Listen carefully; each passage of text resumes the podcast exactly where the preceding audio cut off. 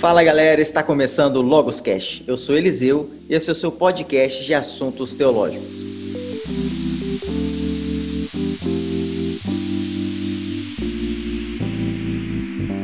Depois de um longo e tenebroso inverno, nós estamos de volta com mais um episódio do Entrando de Sola, Sola Escritura. E hoje nós vamos tratar de um assunto polêmico, o dom de línguas.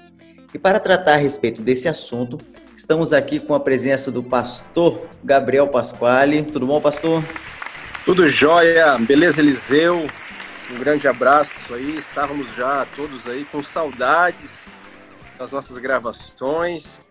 Nós até tentamos algumas vezes, deu certo a gravação, a conversa, mas não deu certo a gravação. É já Depois terceira, teve ocasiões, vezes, acho que a gente grava. É, ocasiões nas quais deu certo a gravação, mas a, conversa foi foi bastante intensa e a gente achou melhor reduzir o programa, mas agora estamos estamos aí. Um grande prazer.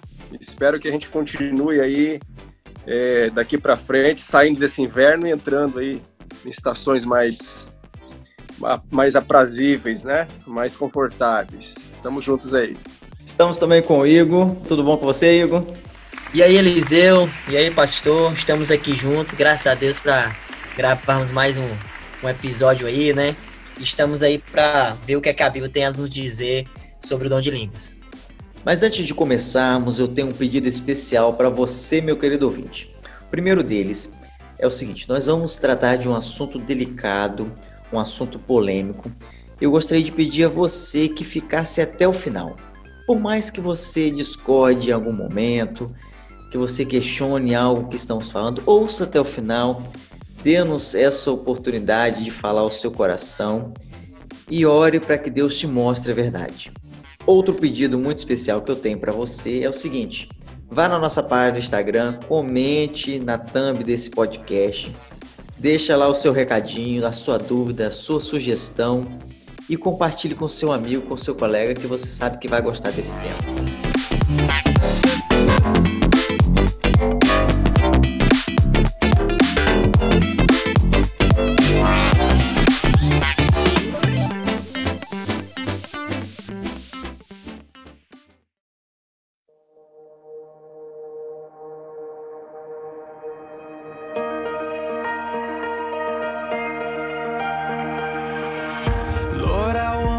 Bom, como eu disse anteriormente, o dom de línguas ele é um assunto polêmico e ele aparentemente encontra apoio na Bíblia.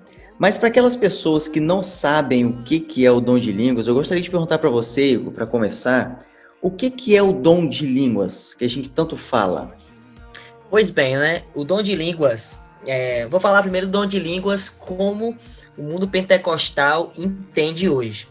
O dom de línguas, como o mundo pentecostal, como nossos irmãos pentecostais, né, entendem, é o dom de línguas aonde, aonde eles acreditam que recebe o Espírito Santo e então assim eles, é, ao receber o Espírito, eles começam a falar em línguas estranhas ou em linguagem dos anjos. Então, o movimento pentecostal, desde seu início, ele é, vem pregando isso, né? E até ah, algumas religiões carismáticas, né? O catolicismo carismático, prega que quando o crente recebe o Espírito Santo, ele tem o Espírito Santo, e nisso não é, não é no batismo, é em algum momento da vida dele, né, na vida cristã dele, ele recebe o Espírito Santo e ele começa a falar em línguas estranhas ou em linguagem dos anjos. É uma língua que não é catalogada né, no dicionário, é uma língua que só o pregador ali entende, e na visão desses pregadores, das pessoas que falam em línguas, a língua dos anjos, é como se Deus estivesse ali dando uma mensagem para a igreja nesta linguagem. Então, hoje, é, o mundo pentecostal entende o dom de línguas é, dessa forma. O que a Bíblia diz é totalmente diferente. E mais para frente, no nosso programa, a gente vai é, aqui dizer como é o pensamento da Bíblia a respeito do dom de línguas. Mas, no básico, o dom de línguas, como o pentecostal entende, é isso. Você disse que o entendimento é, correto teológico do dom de línguas é diferente desse entendimento que hoje existe no mundo pentecostal. Uhum. Mas então, como que isso surgiu, essa crença nesse dom de línguas, nessa língua não catalogada que ninguém ou quase ninguém entende? Então, Eliseu, o nascimento do pentecostalismo e também do movimento carismático dentro da Igreja Católica, ele está diretamente associado ao batismo do Espírito Santo e ao falar em línguas dentro dessa visão que o Igor acabou de explicar. Tá? E tudo indica que esse movimento pentecostal, é, com a ênfase no falar em línguas, nasceu lá em Los Angeles, Califórnia, nos Estados Unidos, no ano de 1906, tá certo? É uma das primeiras pessoas a fazer parte desse movimento foi um cidadão chamado William é, J. Seymour. Ele se reunia com um grupo de né, cristãos ali, pentecostais também, numa igreja chamada, é, numa igreja que estava numa rua chamada Azusa, número 312. Então, daí é, vem esse nome, né, o movimento da Rua Azusa. Isso no é, pentecostalismo. Agora, no movimento carismático, tudo indica que o falar em línguas se deu a partir de fevereiro de 1967. 1967 um grupo com um grupo de estudantes da Universidade Católica de Duquesne, na Pensilvânia. Então nós temos aí o surgimento desse entendimento do dom de línguas dessa forma como o Igor apresentou aí. O pastor e o Igor citaram aqui o pentecostalismo. É, só para deixar claro para os nossos queridos ouvintes, o que, que é o pentecostalismo? É, dentro da, do protestantismo, nós temos basicamente três linhas é, teológicas. Temos a tradicional, temos os pentecostais e os neopentecostais. Nós, adventistas, nós nos enquadramos nos tradicionais. Aí nós temos também os pentecostais, que tem essa ênfase no batismo do Espírito Santo, em especial nessa questão do dom de línguas, e os neopentecostais, que tem a ênfase na teologia da prosperidade. Eu estou certo, pastor? É isso mesmo? Teologia da prosperidade e no exorcismo. Isso. É, hoje nós vamos falar do dom de línguas, que é uma característica forte do pentecostalismo. Mas uma coisa que nós não podemos negar é que o dom de línguas ele existe e é concedido pelo Espírito Santo. Então eu gostaria que vocês me apresentassem agora na Bíblia o que é o dom de línguas bíblico, aquele que o Espírito Santo concede aos seus servos. Então, quando Jesus ele reuniu os seus discípulos e deu a eles a chamada grande comissão, ele falou para que os discípulos pregassem o evangelho para todas as nações do mundo. Nós temos essa comissão ali em Mateus, capítulo 28, final do capítulo 28 e no começo também do livro de Atos. E a intenção, então, era que o evangelho alcançasse todo o mundo. Agora, o primeiro grupo de cristãos era um grupo simples, era um grupo de pessoas é, sem educação intelectual, sem condições de sair para viajar para vários lugares do mundo para poder pregar o evangelho. Então, o que, que Deus, ele na sua providência, ele providenciou para que o evangelho fosse pregado em muitos contextos diferentes do contexto no qual os discípulos estavam inserido, inseridos. Justamente o, o dom de línguas. A gente tem que entender que Deus ele né, nos concede vários dons. Biblicamente, nós temos aí uma lista de inúmeros dons dados por Deus para que nós possamos então usá-los na pregação do evangelho. Os dons eles devem ser usados na pregação do evangelho, ok? E a primeira vez que o dom de línguas aparece sendo manifestado na Bíblia é ali em Atos capítulo 2. Eles estavam ali, os, os judeus, em Jerusalém, na ocasião da festa do Pentecostes. E pelo fato deles terem falado em línguas ali nessa festa do Pentecostes, é que nós temos aí é, também né, a origem, né, uma das razões para a origem do, do nome pentecostal, utilizado pelas igrejas pentecostais.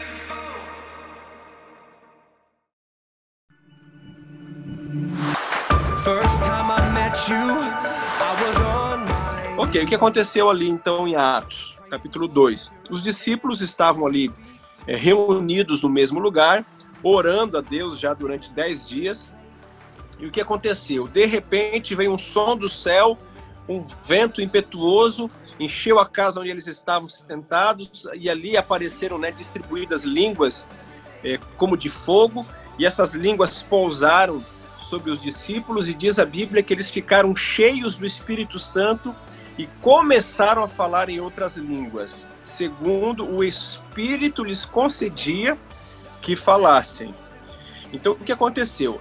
Eles estavam nessa festa e ali em Jerusalém, nessa festa, havia judeus da diáspora, judeus que moravam em vários lugares do mundo. É, o capítulo 2 de Atos, ele, ele dá uma lista de 16 nações, é, 16 é, nações, né? Das quais os judeus da diáspora vieram. Eu vou falar para vocês quais eram, tá? Olha aqui, ó. Os pardos, os medos, elamitas, naturais da Mesopotâmia, Judéia, Capadócia, Ponto, Ásia, Frígia, Panfilha, Egito, regiões da Líbia e também das imediações de Cirene. Então, esses judeus estavam ali, cretenses também, judeus cretenses e árabes, todos ali reunidos em Jerusalém. E os discípulos então foram ali para o local onde estavam todos reunidos. E diz o capítulo 2 de Atos que Pedro começou a proferir um sermão. E ao proferir esse sermão, praticamente ali, né, Pedro provavelmente falava o aramaico. Ele falava então na sua língua é, natal, e o que acontecia? Os outros discípulos reproduziam esse sermão para as pessoas que estavam ali. Então, Pedro falava o sermão e os outros discípulos reproduziam o sermão para essas línguas que eu citei aqui, entendeu? Então, as pessoas dessas é, nações, cada uma delas escutava um dos discípulos falando ali a sua língua materna.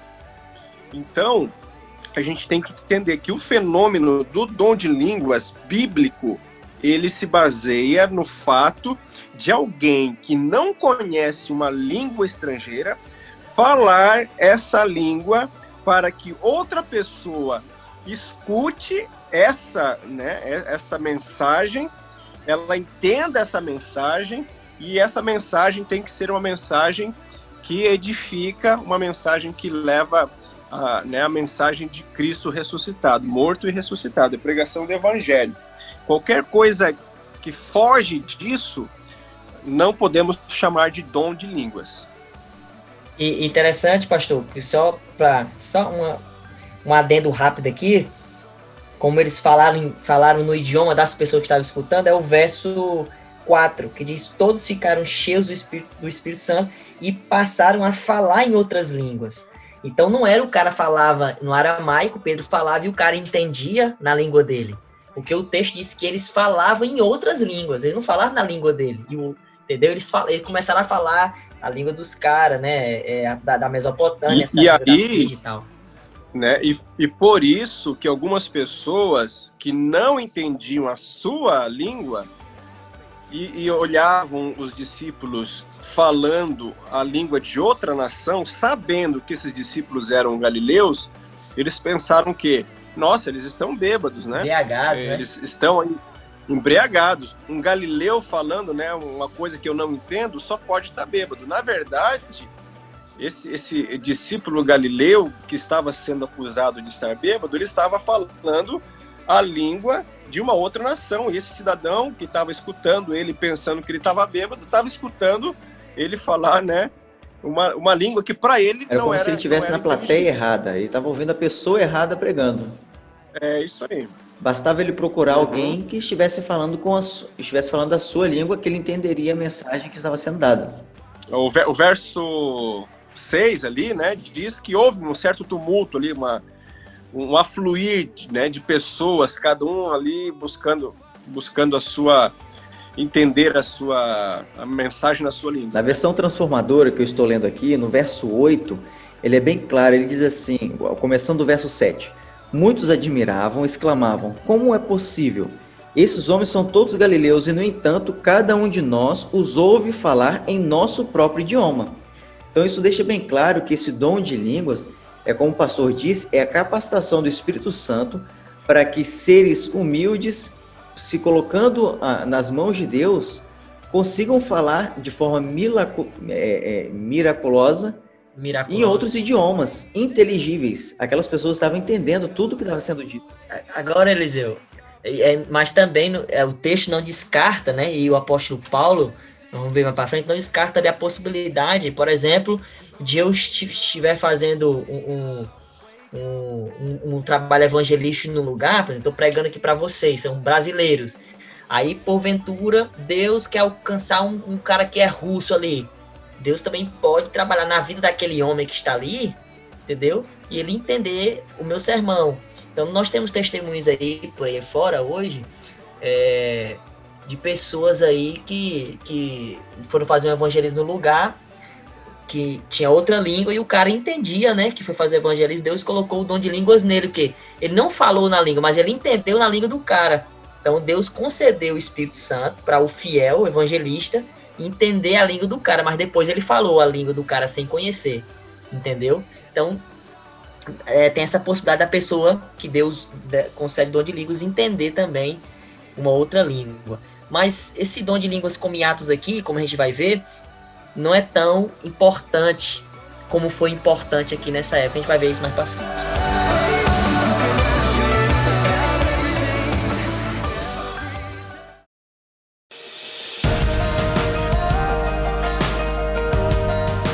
Bom, então vamos lá. É, vocês disseram aqui que o dom de línguas ele é dado com um fim proveitoso, assim como todos os dons do Espírito Santo, e que o dom de línguas ele tem que ser entendido baseado em Atos 2. É a primeira vez que ele aparece aqui na Bíblia e é o capítulo que mais explica o que, que é o dom de línguas.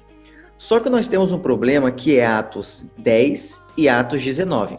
Em Atos 10 e em Atos 19, Algumas pessoas são batizadas com o Espírito Santo, falam em línguas, mas ali a gente não vê nenhum fim evangelístico. Como que vocês me explicam essa questão de Atos 10 e Atos 19? É, o livro de Atos está dividido em três partes. É, o capítulo 1 ao capítulo 7, nosso querido ouvinte, você pode marcar isso na sua Bíblia, é o evangelismo em Jerusalém. E o próprio Jesus ele, ele logo ali no, no, no, no prólogo, né? Ele vai dizer isso: serão minhas testemunhas, tanto em Jerusalém, em Samaria, na Judéia e aos confins da terra. Então está dividido nessa fala de Jesus. Então, no capítulo 1 a 7, pode marcar, está em Jerusalém, o evangelismo do, dos discípulos. Do capítulo 8 ao 12, o evangelismo é em Samaria. E do 3 ao 28, os confins da terra, né? Onde Paulo chega ali em Roma. Então, essas três divisões, essa, essa, essa divisão em três partes do, do livro de Atos, nos, nos ajuda a entender bem aonde está inserido o capítulo 10, que é no evangelismo em Samaria. Ou seja, após a conversão de Paulo, o evangelho começa a ser pregado agora entre os gentios. Essa visão judaica, né, é, farisaica, de que o evangelho é apenas para os judeus, é uma visão agora que Deus quer tirar da igreja cristã, porque a maioria dos os cristãos batizados na época eram judeus e carregavam essa missão de exclusivismo, onde apenas os judeus iriam ser salvos. E no capítulo 9, Paulo se converte, então ele vai pregar para os gentios. No capítulo 10, Deus, como a gente já conhece a história, dá uma visão a Pedro, não é? Daquele lençol e tal, do, do, dos animais imundos, para Pedro comer, e que na verdade era apenas uma metáfora, né? uma representação ali é, do evangelho aos gentios, que Deus não considera um gentio imundo, como no versículo 34 diz, que Deus não faz acepção de pessoas. Após aquela conversa ali, querido ouvinte, que Pedro tem com Cornélio e a sua casa inteira, o versículo 44 do capítulo 10 nos diz que enquanto Pedro estava falando, caiu o Espírito Santo sobre todos eles. E o versículo 45 diz que os fiéis que eram da circuncisão, né, que vieram com Pedro, que eram judeus circuncidados, ficaram admirados. Por que esses judeus ficaram admirados? Porque também sobre os gentios foi derramado o dom do Espírito Santo. pois, o versículo 46, os ouviam falando em línguas e engrandecendo a Deus. Né? Então, isso aqui no, no, nos ajuda a entender bem que nesse contexto aqui não havia o porquê de eles estarem ali é, falando uma linguagem estranha. Mas o texto diz, o versículo 46 diz que ouviram eles falando em línguas estranhas, engrandecendo a Deus. Agora, o porquê isso acontece aqui? É simples. Eu vou resumir isso em, em apenas uma frase né, de efeito. Porque Deus queria mostrar para Pedro, que era um judeu que, era, que tinha ainda esse, esse preconceito na cabeça, e aqueles homens que estavam ali, que a Bíblia chama que era da circuncisão, Deus queria mostrar para eles que assim como eles, que eram judeus, cristãos, receberam o Espírito Santo através do dom de línguas, Deus também quer salvar os gentios e por isso Deus também dá o mesmo dom do Espírito Santo a estes homens, para mostrar o que que Deus ama tanto a judeus como os gentios. O cristianismo agora começa a alcançar essas pessoas. E o propósito do dom de língua ser derramado aqui é para mostrar é, que o Espírito Santo é o selo da conversão. Então, o Espírito Santo é dado aos gentios, e Cornélio foi batizado depois, como o selo da conversão deles. E como foi isso manifestado? Através do dom de línguas. Mas por que o dom de línguas? Porque foi o dom que Deus derramou ali no Espírito é, no Pentecostes. Então, querido ouvinte, entenda, o capítulo 10 aqui mostra a descida do Espírito Santo. O dom de língua sendo dado ao gentil, por quê? Para mostrar que Deus agora quer alcançar todas as pessoas, que tanto judeu como gentil agora faz parte do mesmo povo. E Atos 19? Em Atos 19 nós não tínhamos gentios ali não, é todos judeus. Justamente. Então, Atos 19 aí, se você puder dar, dar uma olhada, ele já está inserido é, na, na, divisão do livro, na parte do evangelho até os confins da terra. Então, Pedro hum. está agora em uma cidade cheia de. Paulo, né? Hã? É, Paulo agora é o Paulo. apóstolo Paulo, que é o, que é o, que é o missionário aqui para o gentil, chega numa cidade, né, pagã, que é Éfeso, né? Então, você dá uma, se você der uma lida rápida aí, o versículo 1 diz: Aconteceu que estando é, Apolo né, em Corinto, Paulo, tendo passado pelas regiões mais altas, chegou a Éfeso e achando ali alguns discípulos ou seja, eram pessoas já batizadas, eram discípulos de Cristo. É, Paulo perguntou: recebeste porventura o Espírito Santo quando creste? Aqui é interessante. O apóstolo Paulo já, já, ele já entendia que o Espírito Santo não é dado apenas para se falar em línguas, como os pentecostais, Eliseu, pensam. Então, por isso que nas igrejas pentecostais, se o irmãozinho não fala em línguas, é porque não tem o Espírito Santo. Querido irmão é, que nos escuta agora, que é pentecostal, não acredite nisso, não. Isso é uma bobagem. O Espírito Santo é dado quando você crê em Cristo, quando você é batizado. Na verdade, o Espírito Santo já é concedido a você antes, para lhe convencer do pecado, da justiça e do juízo, para você então aceitar a Jesus e ser batizado. E Paulo aqui perguntou: Você recebeu o Espírito Santo quando creste? Ao que lhe responderam, né? O versículo 2 do capítulo 19. Pelo contrário, nem ouvimos que existe o Espírito Santo. Então, aqueles homens que estavam ali eram os discípulos, mas eles não entendiam bem o ensino de Cristo, porque Cristo falou quando ele fosse o Espírito estariam com eles. E eles não, nem sabiam que era Espírito Santo, eram discípulos meio convertidos. Não entendiam bem o sentido da conversão, né? E, e Paulo diz, versículo 3, Jesus perguntou, em que, pois, foste batizado? No batismo de João. Disse-lhes Paulo, João realizou o batismo de arrependimento, dizendo ao, ao povo que, é, que cresce naquele que vinha, tal, tal, tal. E Jesus, é, ele bate, Jesus, o batismo de Jesus é com água e com fogo, né? Versículo 6 diz: Impondo Paulo as mãos, veio sobre o Espírito Santo e tanto falava em línguas como profetizava. Aqui tem um adendo aqui, Eliseu.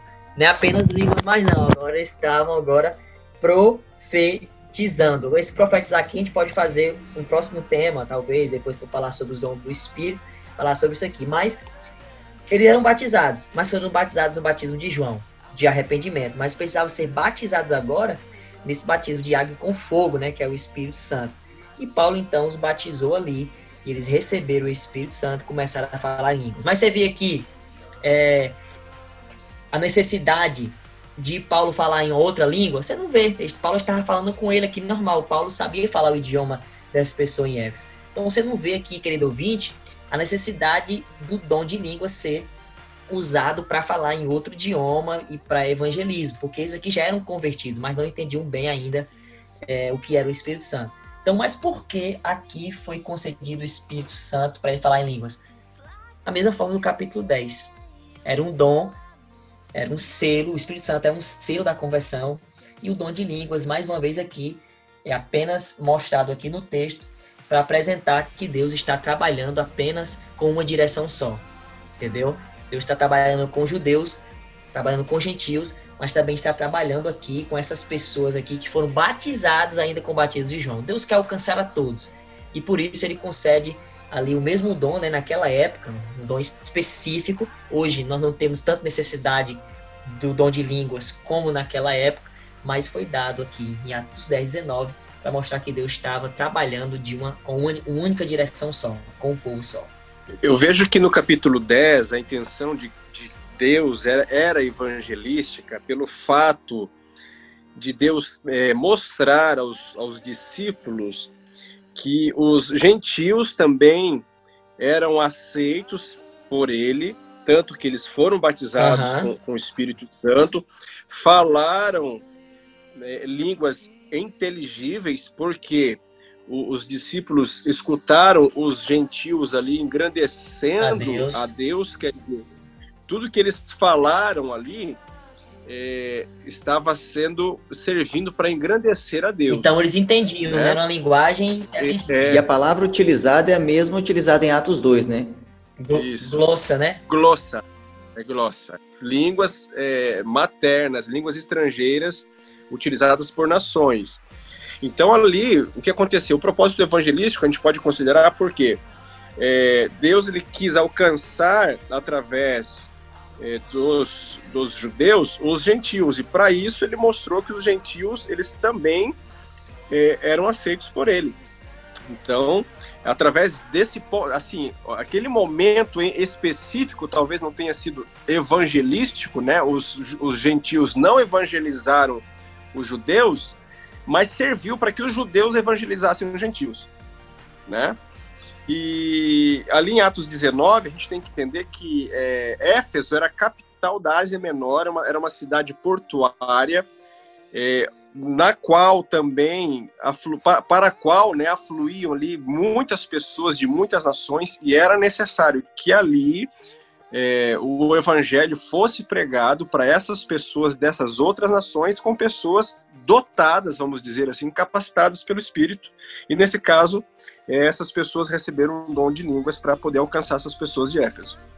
A gente não vê a, as consequências, né, digamos assim, da, é, ali no texto, as consequências diretas ali, né, como, como um, fato evangelístico ali, né? Mas a, a, o objetivo era evangelístico, sim. Nós temos que entender um pouco o contexto histórico daquela época. Existia um grande preconceito dos judeus tradicionais com os judeus da diáspora e com os gentios. Então, é, o dom de línguas manifestado em Atos 10 e em Atos 19, como o pastor mencionou aí, serviu para mostrar para os judeus tradicionais, para os judeus, que o Espírito Santo ele habilita e capacita a todos. Ele não faz distinção entre judeu, entre gentil, entre judeus da diáspora. Todos são filhos de Deus, todos são cristãos e perfeitamente habilitados pra, pelo Espírito Santo. Justamente. E outra coisa interessante é que o próprio Jesus falou em Mateus 24, 14 que esse evangelho seria pregado em todo o mundo. Não é isso? E o apóstolo Paulo chega a dizer em Colossenses 3:23 que ele pregou o evangelho a todo mundo conhecido. Então era importantíssimo nesta época o dom de línguas para que a universalidade do evangelho é, se tornasse completa. Porque Jesus mesmo falou, isso vai ter que pregar em todo mundo. E como a diversidade é muito grande, a diversidade de línguas, o dom de línguas naquela época, no início da igreja cristã, era muito Agora imagine se só os judeus tradicionais recebessem os dons de línguas, e não os tradicionais ou os gentios. Os judeus tradicionais iam ficar achando que eram superiores aos, aos gentios ou aos judeus, os judeus da diáspora. E para que isso não acontecesse, eles já, já se acharam, né? Agora esse achar mais Para que isso não acontecesse, o Espírito Santo habilita tanto o gentil quanto o judeu, quanto o judeu da diáspora, todos recebem o mesmo dom para mostrar que eles são iguais perante Deus.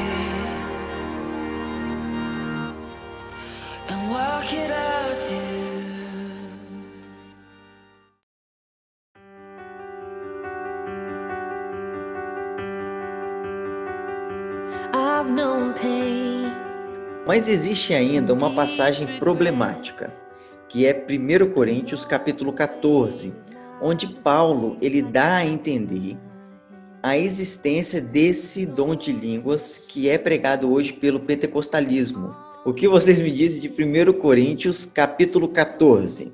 É, Eliseu, então, como a gente viu que é, ali em, em Mateus 24, Jesus fala da 14, né, da universalização do evangelho, da proclamação do evangelho, e o dom de línguas, ele foi muito útil nessa universalização da proclamação do evangelho. Agora, quando você vem aqui para Coríntios capítulo 14, principalmente nos versos 2, verso 9, 14, 19, 26, você vai perceber que é, a manifestação do dom, né, desse dom de falar em línguas estrangeiras, não aprendidas, isso é interessante. Então, dom de línguas é você falar em línguas estrangeiras que você nunca aprendeu na vida, certo? Agora, esse dom ele deixou de ser, com o tempo, tão útil para o crescimento da igreja quanto ele for no Pentecostes. Agora, por que isso?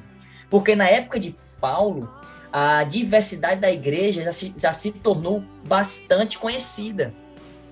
A diversidade da igreja, na época de Paulo ali, já se tornou muito conhecida. Então você já tinha igrejas em muitos lugares, o apóstolo Paulo já tinha aberto igreja em muitos lugares. Então a diversidade da igreja era muito conhecida, então não havia necessidade do dom de línguas como no começo da igreja, né, no Pentecostes, onde eles deveriam pregar a muitas pessoas. E no Pentecostes, como o pastor disse, havia pessoas de diversos lugares. Eles voltaram para as suas cidades e ali pregaram o evangelho, talvez abrindo igrejas e tal. Então, nosso querido ouvinte tem que entender uma coisa: o dom de línguas foi importante no início, no Pentecostes.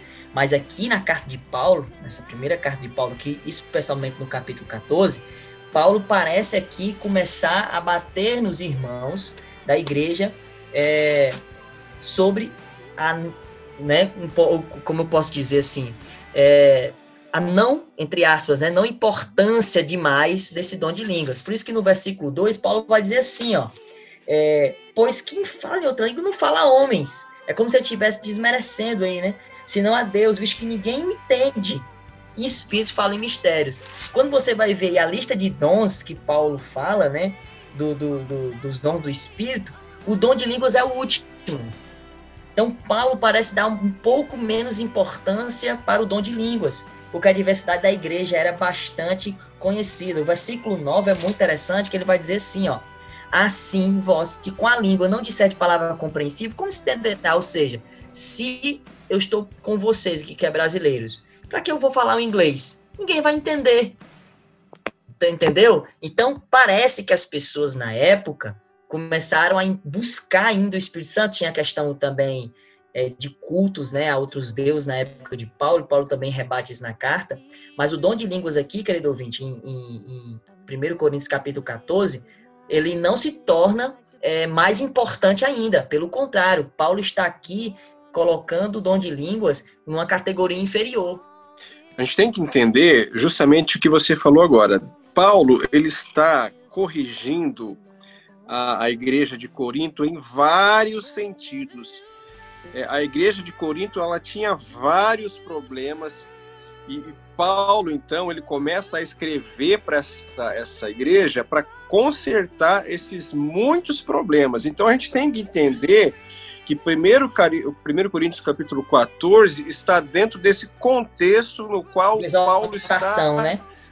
exortando a igreja, né? Porque eles tinham ali é, se enveredado por um caminho é, errado. Então, a gente não tem como ver ali em 1 Coríntios 14 um, uma afirmação, é, né?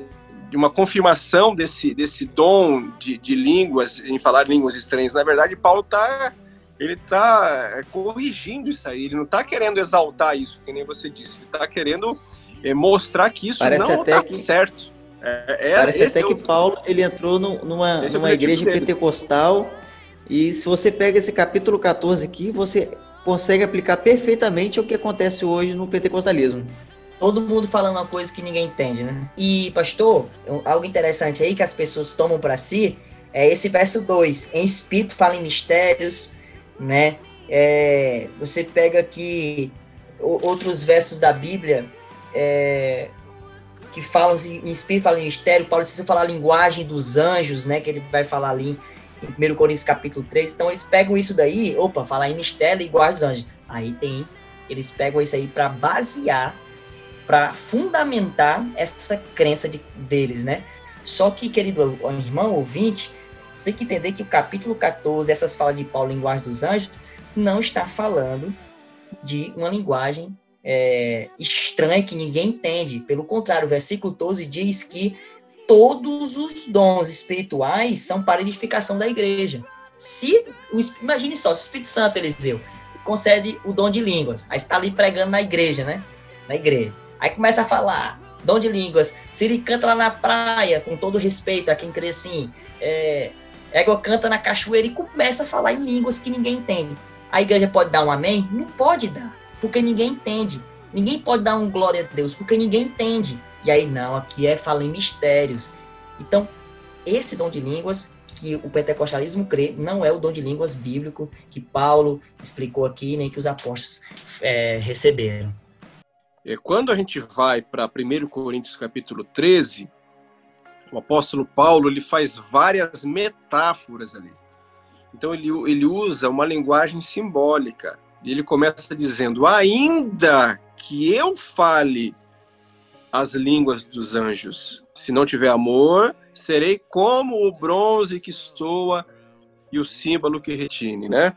É, então ele começa a dizer: ainda que eu tenha o dom de profetizar e conheça todos os, os mistérios e toda a ciência, Ainda que eu tenha tamanha fé a ponto de transportar montes, se não tiver amor, nada serei. Então ele, ele usa uma, uma linguagem, é, uma hipérbole, né? Que a gente usa assim. Ele, ele exagera nas suas colocações para chamar a atenção das pessoas que estão é, ouvindo ele, no caso, lendo ele. Então a gente não pode se basear em 1 Coríntios 13 para afirmar que nós podemos falar a língua dos anjos. Paulo não falava a língua dos anjos, ele foi do, capacitado pelo Espírito Santo com vários dons. Ele falou: Olha, ainda que eu venha falar a língua dos anjos, se eu não tiver amor, nada serei. Quer dizer, ele não falava, né? E a gente, quando vai para 1 Coríntios 14, então a gente tem que entender que 1 Coríntios 14 está dentro desse contexto amplo dos dons espirituais. E Paulo ele vem enfatizando ali desde 1 Coríntios é, é, 12, é, no, no, verso 1 ele diz ali, ó, irmãos, não quero que vocês estejam desinformados a respeito dos dons espirituais. Então ele vai dizendo aqui, ele vai relatando todas as orientações a respeito dos dons, dos diversos dons que são dados pelo Espírito conforme ele quer. E diz o verso 7: a manifestação do Espírito é concedida a cada um visando um fim proveitoso. E ele faz aqui a lista de dons, ele compara é, a, a igreja a um corpo, ele coloca o dom de línguas como um dos dons do Espírito. Ele coloca também a capacidade de interpretar línguas como outro dom do Espírito. Quer dizer, o que pode acontecer muitas vezes é, é a gente não falar em línguas, mas a gente entender uma pessoa que está falando no, no, no idioma materno dela. A gente pode tanto falar em línguas quanto, quanto interpretar línguas. E a gente não vê nenhuma ênfase hoje na interpretação né, de, de línguas. A gente não vê isso. A gente tem que lembrar que nessa ocasião Paulo ele não estava na igreja de Coríntios. Ele estava viajando em algum lugar e de repente chega ele a notícia e fala assim: Ó, oh, Paulo, lá na igreja de Coríntios tá uma bagunça. O pessoal tá querendo falar em línguas, um falando junto com o outro, ninguém entende nada do que está sendo dito. E aí Paulo ele escreve essa, essa carta, escreve essa parte da carta justamente para resolver essa situação. As pessoas estavam utilizando o dom de línguas não para evangelizar, mas para fazer tumulto dentro da igreja, talvez, quem sabe, para se aparecer, para mostrar que tem o Espírito Santo. E começavam a falar em outros idiomas, o culto não era edificado, o povo de Deus não era edificado e o culto virou uma bagunça, como nós podemos identificar aqui no capítulo 14. E pegando o contexto geográfico da igreja, a igreja ficava perto de um porto, né? É uma cidade portuária, Corinto. Então, via muitos visitantes estrangeiros ali e, e eles iam para a igreja, porque no versículo 20 até o versículo 25 do capítulo 14, Paulo fala dos dons em fase dos visitantes da igreja. E Paulo dá até aqui uma, uma, uma, é, uma dura na igreja, assim, versículo 2, de sorte que as línguas constituem sinal para, não para os crentes, mas para os incrédulos. Versículo 23, se pois toda a igreja se reunir no mesmo lugar e todos se puserem a falar em outras línguas, no caso de entrarem doutos ou incrédulos, não dirão porventura que estamos, estás louco?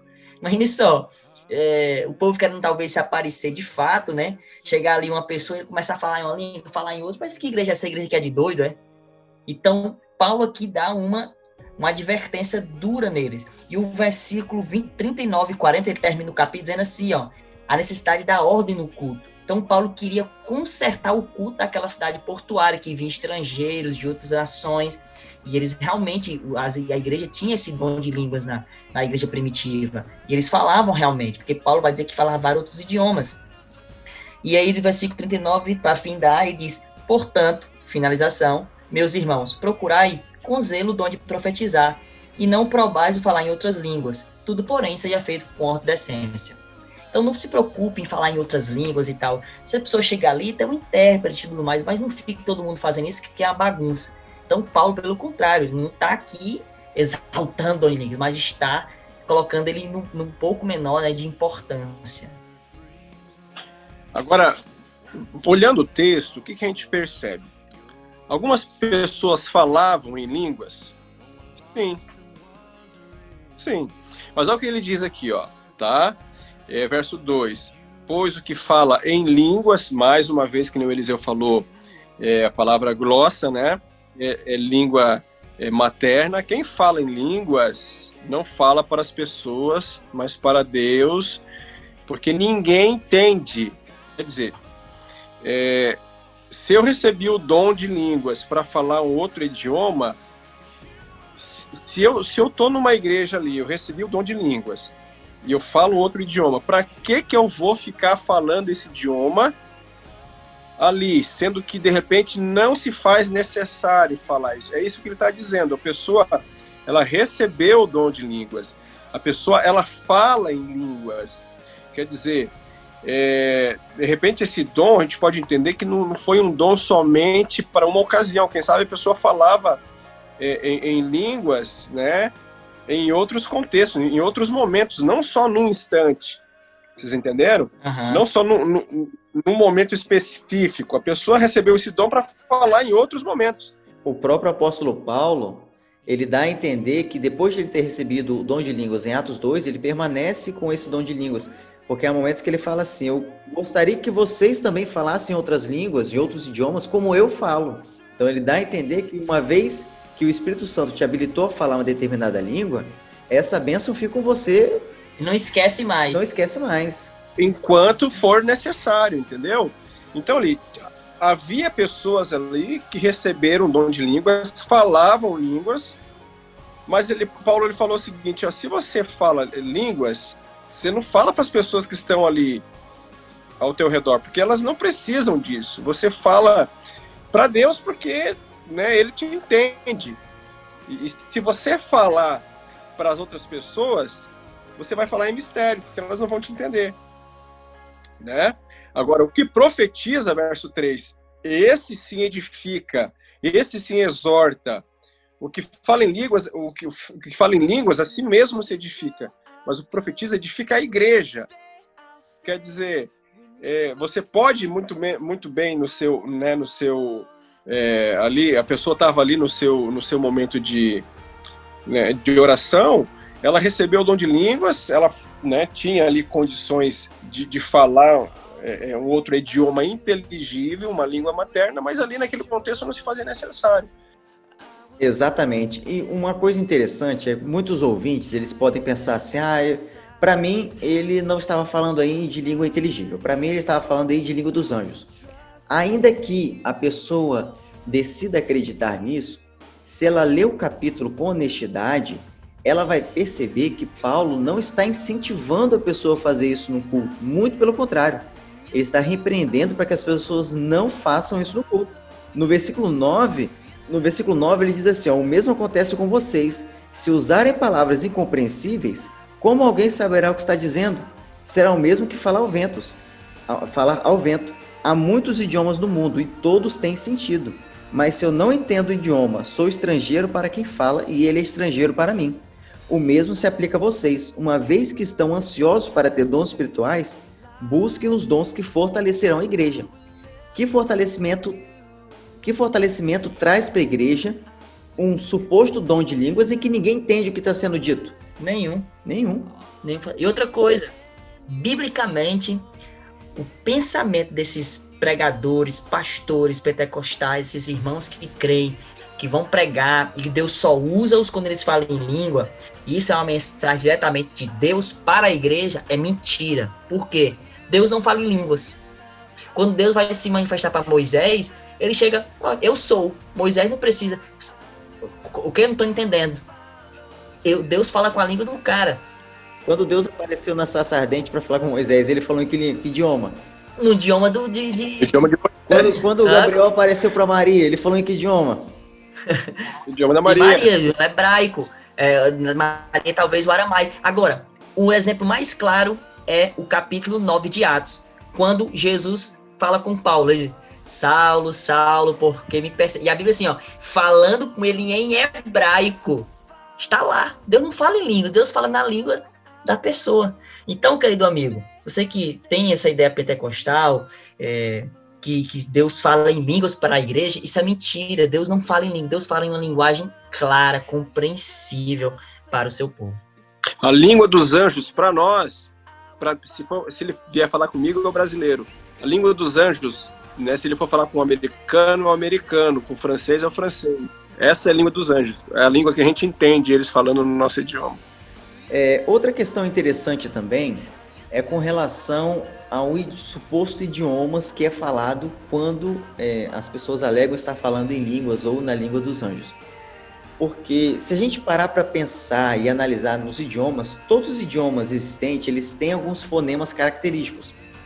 Por exemplo, o americano ele tem um fonema que nós aqui no Brasil temos muita dificuldade de falar, que é o TH, igual de home theater. A gente fala cheat, só que é home theater, é um é, a linguinha no... é difícil para brasileiro. É difícil para a gente falar. Sim.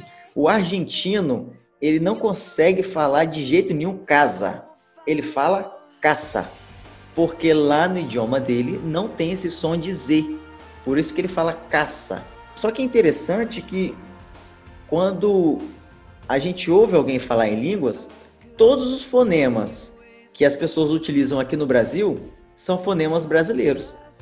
Todos os idiomas que as pessoas, todos os fonemas que as pessoas que falam em línguas nos Estados Unidos são idiomas americanos, são fonemas americanos e todos os fonemas utilizados no dom de línguas lá na Argentina são fonemas argentinos. Se é a língua dos anjos, eu esperaria que os fonemas fossem diferentes, fossem elaborados e não dessa forma como é, é, é como nós podemos observar nos, nos, dias hoje em dia, né? Inclusive, Eliseu, é, e essa informação que você está passando aí, ela é baseada tem muitas pesquisas científicas, tá? É, muitos linguistas, muitos estudiosos, eles fizeram várias pesquisas, amplas pesquisas, é, para chegar a essa conclusão de que o brasileiro fala em línguas usando né, os fonemas brasileiros e as outros, os outros é, é, é, pessoas de outros países né, usando os fonemas de outros países. Então isso aí é, é baseado em, em fatos científicos. Né? Outra questão é a tradução, é, a suposta tradução desse suposto dom de línguas. Porque eu quero ver alguém traduzir esse o que é dito em dom de línguas palavra por palavra, porque se é um idioma inteligível, tem que existir palavra por palavra. As palavras, as conexões, tem que estar tá tudo ali ligadinho no outro. Tem que existir, tem que existir a gramática, uhum. tem que existir a, a sintaxe, né? Isso. Tem, tudo isso aí. Aí, na verdade, deveria existir também, deveria existir e não existe o dom de interpretar. Foi o que eu falei antes, entendeu? Se, se fosse um dom realmente, né? Se fosse uma língua estranha, uma língua, se, se fosse uma língua angelical, o correto seria que houvesse também pessoas com dom de interpretação para interpretar isso. Que o, o dom de interpretação o dom de interpretar também é um dom bíblico, e, ninguém faz isso, você não vê isso na, nas igrejas. Eu espero que, que não, né, não, aconteça agora eles começarem a E com a tecnologia isso, né? que nós temos hoje em dia, essa língua hoje seria catalogada facilmente, já que há quem interprete, essa língua poderia ser catalogada.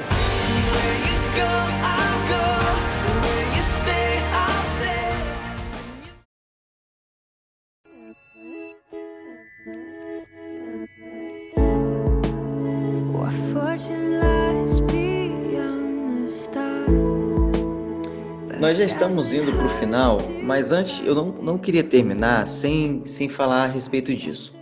Hoje em dia, nessas igrejas pentecostais existe uma grande pressão é, dos pastores ou até mesmo dos membros para que os membros falem em dons de línguas. E enquanto a pessoa não falar o dom de línguas, ela se sente inferior em relação àquela que supostamente fala em dom de línguas. O que, que nós podemos dizer para essas pessoas que estão se sentindo pressionadas nesse momento a falar em línguas? Já partindo para o final, já que eu vou dar, dar minhas palavras finais juntamente com isso, é, querido irmão ouvinte que está aqui nos assistindo, é, que primeiro que é pentecostal, né, que, que acha que porque não fala em línguas estranhas, não tem o Espírito Santo. Isso é uma mentira. Jesus prometeu que o Espírito Santo estaria com todas as pessoas quando ele subisse. Jesus subiu, o Espírito Santo veio para nos ser o nosso consolador, o nosso paráclitos, aquele que está ao nosso lado para nos ajudar. Ele está aqui para nos convencer do pecado, da justiça e do juízo e nos conduzir a toda a verdade. Então, a função do Espírito não é dar o dom de línguas estranhas, mas sim nos convencer do pecado, da justiça, do juízo e nos levar ao texto bíblico, da Bíblia. E como o texto de Paulo diz, os dons do Espírito é amor, alegria, longanimidade, benignidade, tudo isso aí é o dom do Espírito Santo. Então, se você tem o Espírito Santo, você tem que ser amoroso, bondoso, leal, temperante. Isso é ter o Espírito Santo, não é falar em línguas. Quando alguém vier dizer que você não tem o Espírito Santo, porque não, não, não fala em línguas, leia Gálatas capítulo 5, verso 22. Simples assim. Quem tem o Espírito Santo tem os dons do Espírito Santo. E quem tem o Espírito Santo, todos os dias se convence do pecado, da justiça e do juízo, e é uma pessoa que estuda a palavra, porque essa é a função do Espírito, nos levar a conhecer toda a palavra de Deus. Amém. Há ainda, pastor, uma pergunta que nós não respondemos, que é uma questão que eu gostaria que o senhor finalizasse agora e já pudesse fechar com ela que é a seguinte: eu não tenho dúvidas de que o dom de línguas verdadeiro é o dom de línguas que nós falamos, nós tratamos aqui nesse programa. Mas eu também acredito que existem cristãos sinceros que em alguns momentos já falaram em línguas, nesse caso, línguas estranhas. O que, nós podemos dizer para esses cristãos sinceros que em algum momento da sua vida já falaram em línguas? E agora nós, é, é, confrontando isso, nós afirmamos que o dom de línguas do Espírito Santo não é esse que ele falou. O que, que nós podemos dizer para essas pessoas? Que essa pessoa ela busque a Deus em oração, para que ela faça um exame de consciência, para que ela realmente avalie se no decorrer né, da sua trajetória cristã pressionada por essa ideia de que o cristão batizado no Espírito Santo fala línguas, se em algum momento ele não, digamos assim, na linguagem popular, usando a linguagem popular, né, não forçou a barra para que, né, de alguma maneira, ele viesse publicamente manifestar esse, esse dom. A, pessoa né, vai, vai examinar a sua consciência, é, ela tem que entender também que nós não podemos nos basear nos nossos sentimentos, tá? E muitas vezes o que acontece quando a gente está no, numa, quando as pessoas estão numa reunião dessa, há uma grande ênfase no sentimentalismo, nas emoções.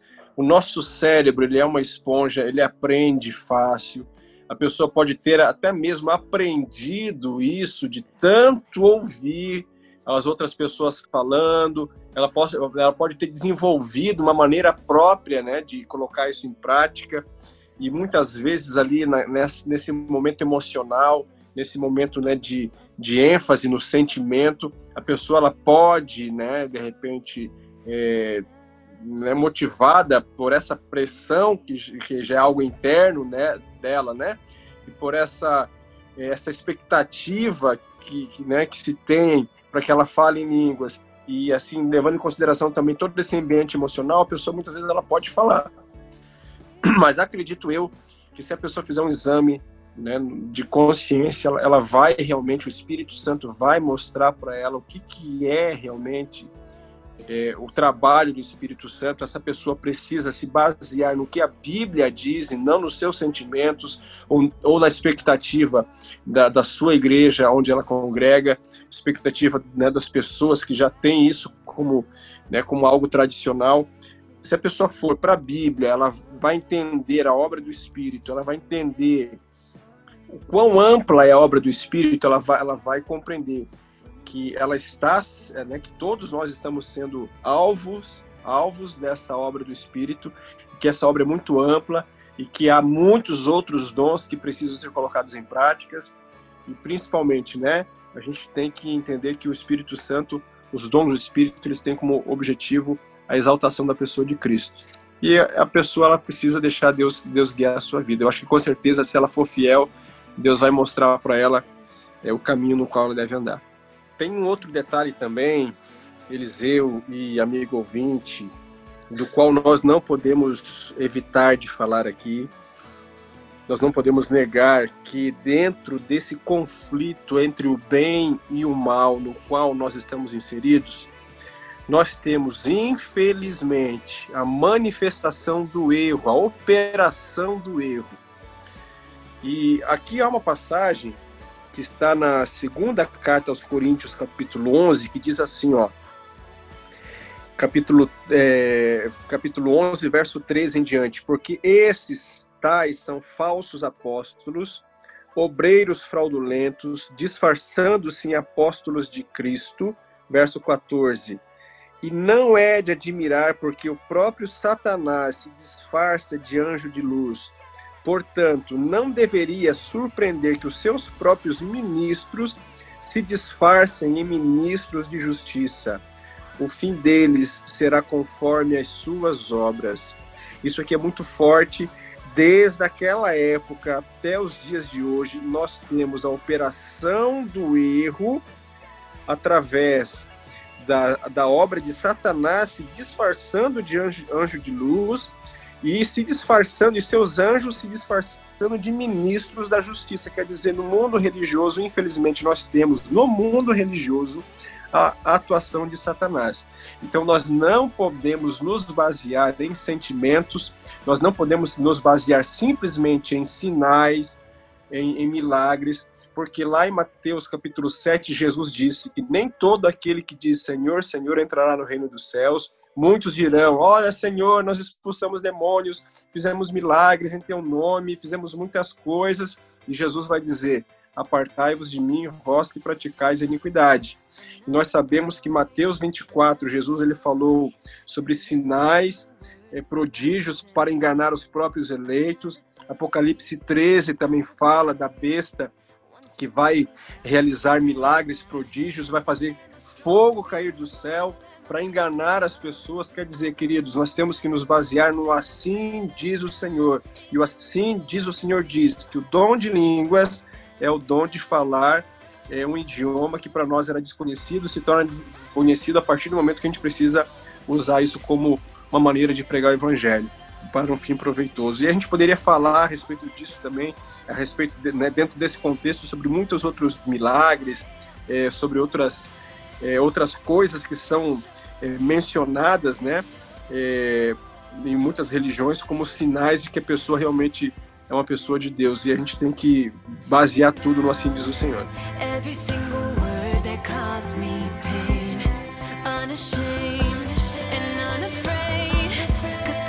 É isso aí, meu querido ouvinte. Quero agradecer a todos vocês que ficaram conosco até agora. Queremos dizer para vocês que essa mensagem pode parecer dura a um primeiro momento, mas essa é uma verdade que precisa ser dita e dita com amor. Nós amamos todos vocês Deus ama vocês. Nós acreditamos que existem muitas pessoas sinceras que estão sendo ou foram enganadas pelo, por pastores, por outras pessoas. Mas nesse momento nós estamos trazendo essa mensagem para você e pedimos para que você ore a Deus se você acredita ou acreditava até esse momento nesse dom de línguas estranhas, como é dito por aí. Ore a Deus que Deus vai te mostrar a verdade. Quero agradecer ao pastor Gabriel e ao Ivo por estar conosco em mais esse programa e até a próxima.